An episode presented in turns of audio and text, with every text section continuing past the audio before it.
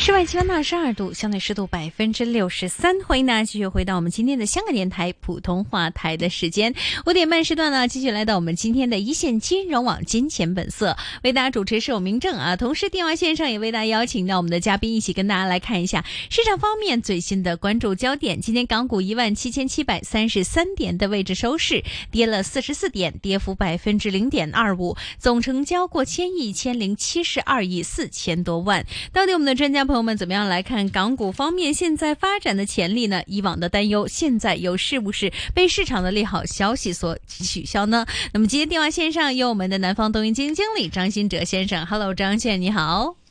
Hello，明正好，大家好。距离我们上一次访问啊，隔了一段时间之后呢，港股开始有一个明显的反转啊。当然，其实整体上升的力度也不算是非常的强劲，但起码总成交金额每天的数字方面呢，最近这几天都过千亿。你们之前担忧港股下跌或港股呃可能会面临巨大呃下行压力的一些的气氛，你们现在会有新的改观吗？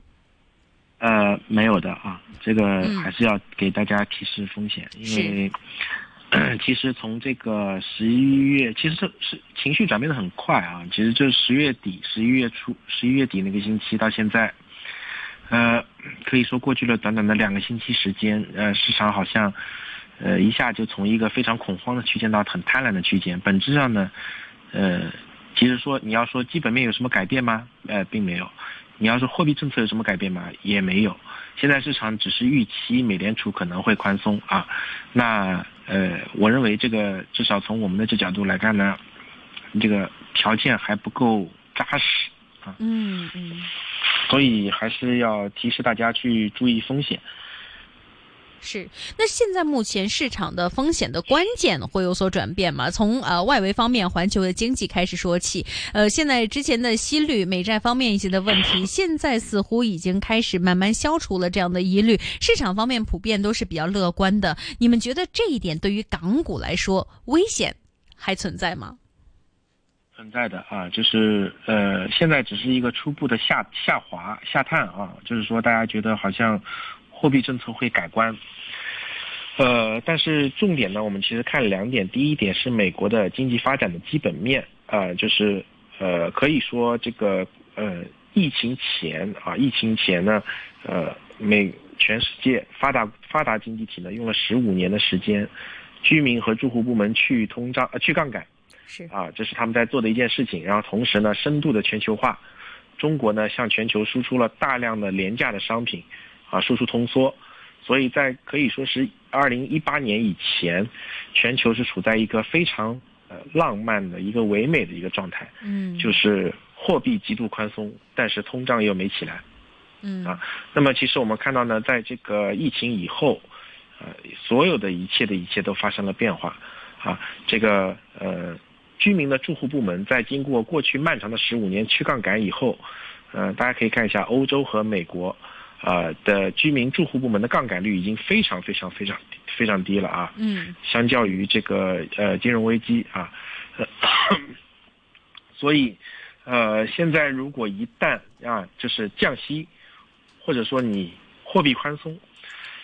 这个通胀是很容易就起来的是的，啊。那所以其实现在的货币环境已经跟当年是完全不一样的了。所以其实我觉得现在就是市场呢，可能只是呃还沉浸在自己的美好的预期的幻想里，但事实上呢会发现呃这个呃真的降息，首先降息的节奏。呃，目前来看呢，美国的货币预期呢，应该是明年到明年底会降息三到四次。呃，首先我们认为呢，就是有一点过分的夸张了啊。嗯嗯呃，首先第一点呢，就是呃降四次，通常意味着一个衰退啊，经济的大幅衰退。是的，那我们是不觉得会衰退的，因为居民资产负债表非常强，啊，那你的这个居民，美国居民现在大部分的财富，现在百分之二十到三十的财富在股市里，嗯啊，美股百分之四十四十的这个市值持仓呢是被美国的住户部门持有的，啊，这也是一个历史新高的数据。然后美股大家都知道，最近这这段时间表现的非常强劲，在这样的情况下，你指望居民部门去呃收缩开支，呃就是收缩消费，想一想好像哪里不太对啊。那所以其实整个的一个呃明年的展望呢，其实我们不觉得，呃，当然是呃大幅的衰退肯定是不会，啊，这个，但是呢，你要说有多么的这个，呃，货币宽松，那我们也觉得不不太现实。嗯，第一次降息，如果让我们预期基准的情况呢，可能会最早也要在四季度，啊，不会像现在市场预期的，呃，明年二季度开始就降息，甚至说全年有四次。那么市场现在是按照这个方向预期的啊，价格也是按照这个去演绎的。对，一旦市场发现自己的逻辑错了，会有一波，呃，比较猛的一个空，你可以叫空头回补，也叫或者叫多头回补啊。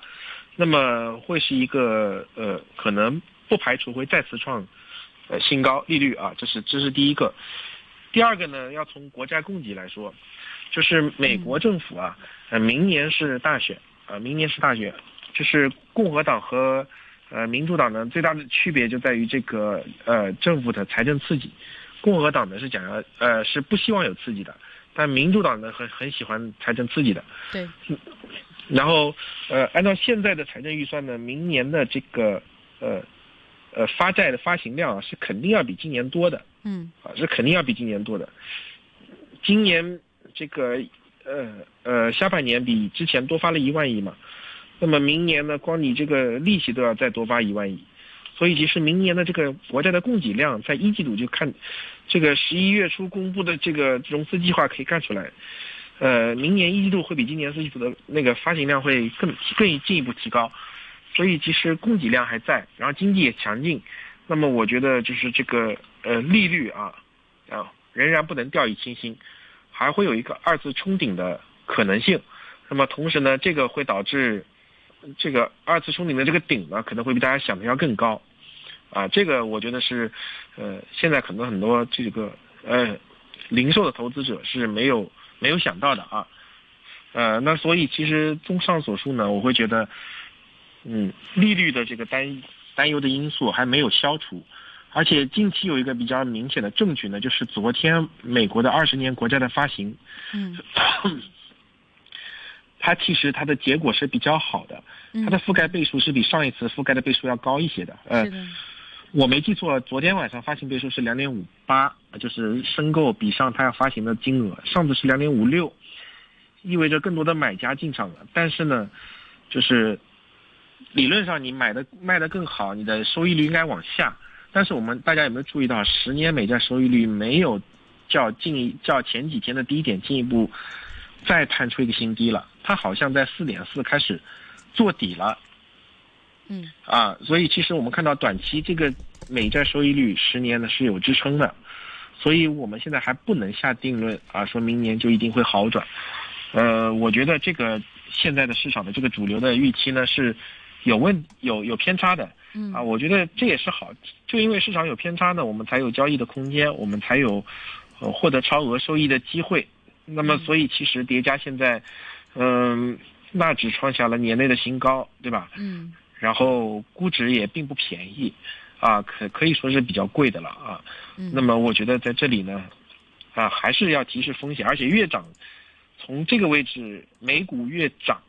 对全球的风险资产带来的这个风不利或者风险是越大的啊。嗯。是的，那另外呢，除了从美国经济以外呢，我们也看一下中国方面啊。近日呃，人行也下调了房贷利率以及外汇存准金率啊，那么导致这两天呢，我们看到呃，尤其在呃前天 A 股方面啊，还是走的做不错的。最近人行方面也有一些的消息指出呢，有可能会知道明年银行信贷节奏会放慢。你们其实会怎么看现在目前人行对于呃未来经济方面的一个复苏步伐以及？货币政策的一个取态呢？呃，我们觉得是比较，呃，我们对于明年的经济增长的预期呢，其实并不是那么的高啊。呃，讲到房贷利率，好像近期没有下调过哎，五年 LPR 今呃只是，呃这个今年的六月份调了一次五年 LPR 之后就一直没有动了，房贷利率没有调啊，这个这个要稍微澄清一下。然后这个。嗯，房地产的问题，我还是我们老生常谈。嗯，我们觉得房地产的问题呢，从本质上还没有解决啊，还没有解决，呃，还不够，还不够，呃，而且会进一步的蔓延。明年的这个地方政府的债务压力，城投平台的债务压力会非常大，呃，所以我们其实对明年的增长大的宏观方向，我们不预就增速肯定会在今年的基础上稍微呃再度放缓啊，这是我们的一个基准的预期啊。嗯。那你们现在目前对于呃内地资金方面的流动怎么看呢？A 股跟港股方面，其实他们现在目前正在如何的去部署未来的发展呢？呃，资金我们看到还是比较谨慎的，就是我们看到 A 股，你现在就是看那个呃指数啊，宽基指数应该是没有太多的表现的啊，呃，所以我们看到开始往这种呃现在机构就是内地的游资啊，开始往这个。机构仓位比较小的地方，所以我们看到一个什么情况呢？就是北证北交所，因为这个这个交易所比较新，然后它的那个门呃这个这个这个股票呢，它流动性比较小，比较差啊，都是一些小票啊，市市值也都比较小啊，可能就十亿、十几、二十亿市值的这种市值的，那么所以其实这个啊资金可能会啊就是要扎堆去炒这些小票啊，所以其实呃。就是从境内的资金来看的话，都会比较聚焦于这种，呃，结构性的啊结构票啊题材性的票，而而不是去关注一些这个这个这个宽基指数，或者说跟一些大的宏观经济挂钩的，啊，特别像这个银银保地啊，可能要注意，哎，还是那句比保持审慎啊。嗯。呃，这个是 A 股的风格。嗯。在港股的话，其实基本上还是，呃。要跟随着美国美国的一个潮汐吧，啊，这个货币政策的一个潮汐波动去做。嗯嗯嗯，其实港股在最近这一段时间啊，也差不多公布了所有的一些的业绩，当然陆续后面还会有一些的公司。你们其实看到这一季的业绩以及现在的经济复苏情况，呃，会不会在下一个季度业绩当中会投放更加多的一个投资力度呢？现在市场方面对于这一次的一个业绩，您觉得已经完全体现了吗？呃，我觉得这个多多少少都已经都已经反映反映在股价里面了啊，就是这个毕竟这个宏观的大盘的增速要下来，呃，企业你中国的这种企业扎根于这个这个呃这个宏观啊体系，然后房地产同时呢，人为仍然房地产还没有找到底部，所以呃。我只能说，现在的股价应该是多多少少反映了预期了啊，就是我我没有太高的这个明明年，我不觉得有一个很大的一个 catalyst，呃，我觉得更多的应该是就是一个炒作啊，要做波段，嗯，是这样的一个一个思路去部署部署明年，嗯。嗯嗯，说到炒作，最近我们看到小米的炒作也是挺厉害的。作为新能源汽车，再配合上手机呃方面的一个发售，现在可以说是市场方面非常关注的一些的公司之一。你们其实觉得，对于类似的公司而言，现在市场环境对他们来说有利吗？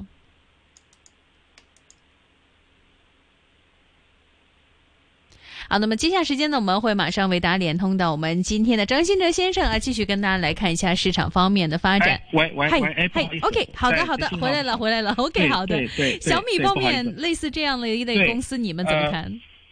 是的，新能源车，我们的整体的逻辑呢，还是会认为今年是处在一个产一个出清，特别是呃，可能是到明年依然是维持这个这个形态势啊，因为在过去几年呢。啊，太多的这个造所谓的造车新势力啊，它本质上呢都是代工啊。就其实为什么就是就像您刚提到小米可能，呃，造车这个东西话题很性感，大家都去买它，涨了很多。结果呃之前预期很高，是以为它自己建厂去生产，结果到最后还是一个代工啊。结果呃应该是低于市场预期，所以出出现了一个大幅的调整啊。我相信前两天大家看到，嗯啊，所以其实本质上呢就是。呃，如果单纯的去做代工的话啊，还是，呃，还是要值得商榷的啊。那么市场呢，可能啊，还是希望小米能够自己去下场去生产，啊，它的生产标准啊，包括等等。其实本质上呢，就是你要说这个新能源车作为一个硬件来说有多大的价值，并没有啊，更多的是在一个自动驾驶。但自动驾驶要的呢，就是其实是需要海量的数据，需要大量的销售。所以其实像像小米，就大家。总觉得会厚积薄发，嗯，是我这边其其实是要打一个问号的啊，呃，对于未来这个小米新能源车能不能像大家预期的这么好啊？嗯，那么所以，嗯，对，所以其实新能源车的话，呃，还是处在一个跑马圈地，嗯，在一个淘汰优胜劣汰的过程中吧，啊，还没有看到终局。但是有一部分的，呃，比方比方说像我们这个恒生科技的成分股，有有有那么，呃，一两家应该已经跑出来了啊，这个这个是没问题的，哎，但是其他的还有很多的玩家，我觉得还会经历大浪淘沙，还要像之前的威马那样被呃破产出清这样子，嗯。嗯嗯，现在您觉得其实破产风险最高的行业会在哪里？依然是呃内房这个无法比较吗？呃，就是就是你要严格意义上的说破产啊，就是破产风险。中国可能应该是没有太多的公司会破产的，它是都是违约啊，就是债务债务违约，还有无法正常经经营啊。嗯。呃，我觉得还是聚焦于房地产产业链。啊，这个应该没完没完。今天这个下午又有一条新闻，我觉得是打爆今天市场的元凶，就是万达商管宣布展期，这个是一个重要的一个信号。呃，也符合我们之前的判断。其实我们一直以来就是，呃，跟市场说的就是，不管就是监管怎么去跟房企开会、跟银行开会，这都没有用。嗯。呃，这用用处坦坦白说不大。啊，就是最有用的方法只有两个，第一个就是可能，呃。国家出钱去兜底，去所有的烂尾楼我全部兜底啊，保障保交楼，那个就是老百姓你放心，肯定给你们房子住，啊，这是第一点。第二点呢，就是什么时候能有房信心稳住才最最重要。第二点就是什么时候看到房价企稳开始反弹，呃，但近期我们看到的房价还是往下走的，所以其实这两点不解决的话，呃，房地产应该还没有见底啊。嗯嗯，OK。那么这段时间也想问一下，你们现在目前呃怎么看现在呃周期股方面的表现啊？冬天已经来临了，也看到呢市场方面对于周期股方面的一个关注度开始有不断的提升。虽然啊不如往年，但是你们现在是怎么看这一些季节性的变化呢？呃，我觉得这个肯定是一个可以炒作的方向啊，但。呃，目前的话，其实还是尽量聚焦于这个。我觉得现在自上而下的宏观的这个利率带来的大的势的，就是还是强调大势的波动可能会远比你去筛选公司和行业呃更好，因为现在可能自上而下的因素会更重要一些。嗯嗯，自上而下的一些的因素，那在当中我们也看到，呃，有一些方面的话呢，关于呃一些各个行业方面的一个呃商品销售方面的一个问题，呃，尤其我们也看到美国方面啊，Black Friday 这个星期的加上圣诞节之后的一个产量，大家也预计呃可能交不足货啊。你们其实认为在这样的一个背景之下，会把整体的一个贸易问题牵扯到亚洲地区吗？呃，不会的，不会的。这个如果真的，这个首先我我我不知道您看到的这个交不足或是哪里报道的啊。但是目前从我们的这个接触的那些调研数据来看呢，美国的这个居民部门这个呃节假消费啊，还是跟去年差不多，应该是略微有增长，正增长。那么反过来说了，就是呃，如果真的是交不足货，就说明需求旺盛，需求旺盛反也就印证了我在最开始提到的事情，就是。需求如此的旺盛，它经济如何的走弱？嗯嗯。那么这样也就反过来映射到市场预期货币政策会呃转转宽松或者说降息，这从何而来啊？嗯。呃，这个这个这个，我觉得这都是市场在接下来的一两个月时间需要去梳理或者去考虑清楚的问题啊。嗯。呃。嗯，OK。那么接下来我们看一下黄金方面。其实今年以来，我们看到央行购金的需求开始持续的强劲，也对于黄金需求形成了一个支撑。那么现在有一些的数据也看到，自去年十一月开始呢，中国黄金储备已经连续十二个月增长，而且呢，在呃之后的时段时间段呢，有一些的大行也觉得，如果美国联储局暂停呃加息或者是降息的话，这个将会为金价上行的窗口打开了一个非常好的一个位置。您自己个人其实怎么去看现在目前作为避险、作为市场需求而言，黄金方面的价值？呃，坦白说，我个人觉得黄金在这个位置呢，可能有调整的需求啊，因为呃，黄金底层的大的周期来看呢，它是跟美国的实际利率挂钩的啊，就是就是因为金价毕竟还是以美元计价嘛，实际利率就是你拿长端的美债利率减去通胀预期啊，那么现在长端。就是这个长单，就是本质上我们判断的长单可能还要往上，对吧？就是通胀呢，现而且现在就这样呢，就是也不会，也，呃，现在来看呢，通胀呢，就是呃大幅反弹的可能性也不大。那么，所以其实我们觉得接下来实际利率还有大涨的可能。那么，为什么黄金在过去能顶着实际利率价格往上走？其实从从这个内涵价值来说，按照目前的这个实际利率来看，金价应该前面应该大跌的。但是因为呃第一个方面呢，就是呃就是有有大国的央行啊，因为地缘政治的脱钩问题啊，就是买入黄金作为一个储备外汇储备，对吧？呃，过去可能买美国国债的，现在买黄金了，那这是一个因素啊，导致需求上来。第二个呢，就是。呃，有地缘政治啊，可能有这个俄乌冲突或者巴以冲突，那么，呃，这个目前来看呢，这两个冲突呢都已经慢慢要收尾了，或者说渐渐被淡化了。如果一旦结束啊，那么这个市场呢对于这个战争的这个风险、地缘政治局势紧张的这个风险、这个避险因素啊，呃，又会打一个折扣。所以其实，呃，要我说黄金的内涵价值，这里很难，我觉得再继续看多啊，而且本质上呢。我们对于降息这个预期我是同意的，但是就是 eventually 要降息，但是一年后降息跟一个季度后降息是两回事啊，所以我觉得大家这里还要保持清醒啊。嗯，好的，那么今天节目时间差不多了，非常谢谢我们电话线上的南方东云基金经理张新哲先生的专业分享。刚刚提到个别股份，您个人持有吗？呃，没有，谢谢。好的，谢谢您的分享，我们下次访问时间再见，拜拜，张先生，拜拜。拜拜。好，那么今天线今晚时间差不多了，欢迎大家继续关注我们的香港电台普通话台啊。那么明天下午四点时段，我们将会跟大家来看一下铺市以及市场方面的最新发展，也会有我们的科网专题，欢迎大家继续关注我们的 AM 六二一香港电台普通话台一线金融网。同时，你也可以在我们的 Facebook 专业为我们的专家朋友们留下你们的问题。明天见。